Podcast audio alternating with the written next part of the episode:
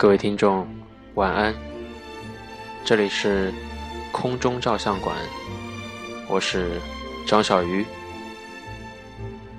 这期节目，我们来讲一讲闪光灯之热靴的故事。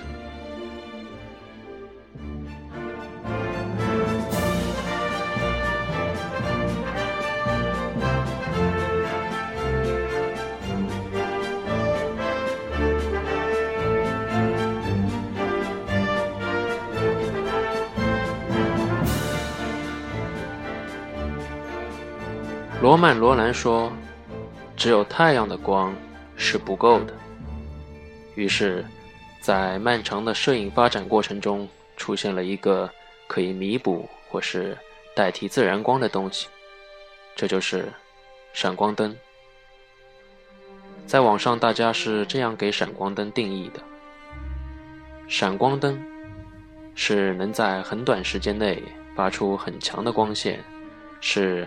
照相感光的摄影配件，多用于光线较暗的场合瞬间照明，也用于光线较暗的场合给被拍摄对象局部补光。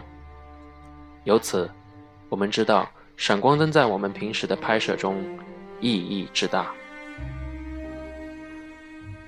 有光影，就有多彩斑驳的影像。我们从拿起相机的那一刻起。就是在利用手中的魔盒来记录光影在事物上画下的痕迹。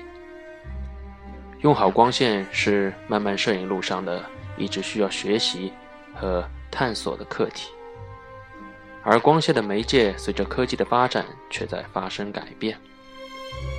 我们过去常常说摄影是靠天吃饭，如今人造光让我们可以随时随地创意用光。用好人造光不只是点亮那么简单，其中需要更多的实战经验与细心观察。这一路我们同行，收获成功，也面对失败。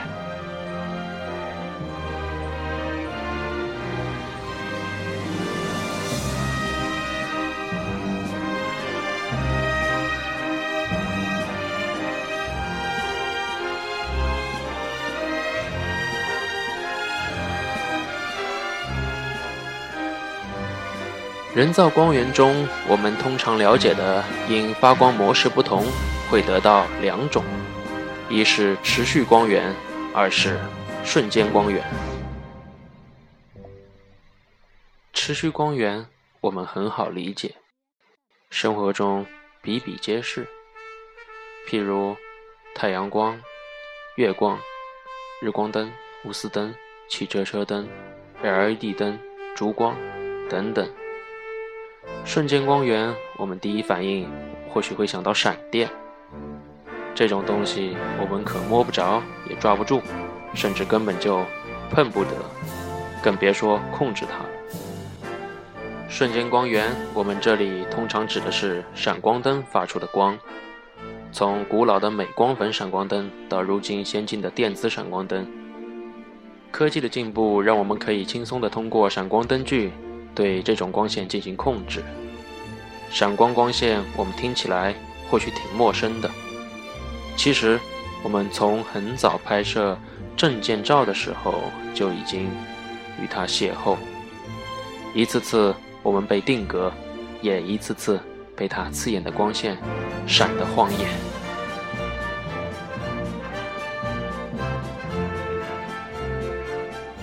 如何在实际拍摄中使用好闪光灯？这的确不是件容易的事。这需要你充分的了解闪光灯的习性，也必须经过现场实战的磨砺，学会从生活中观察光线的变化细节，懂得从尝试中分析光影的细微差别。闪光灯的瞬间光效带给摄影师很多惊喜，助力摄影师。能够拍摄到正常时光轨迹上无法捕捉的画面。用好闪光会让我们的拍摄工作事半功倍。用不好闪光所出现的可怕效果也能毁人不倦。我们在一次次的快门联动之后，收获成功，也面对失败。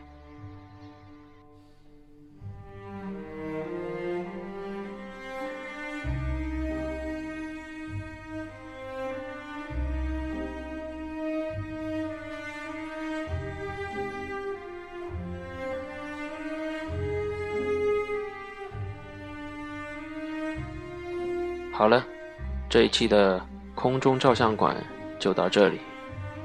由于是第一期的试播节目，所以这一期的节目相对短了一些，希望大家能够见谅。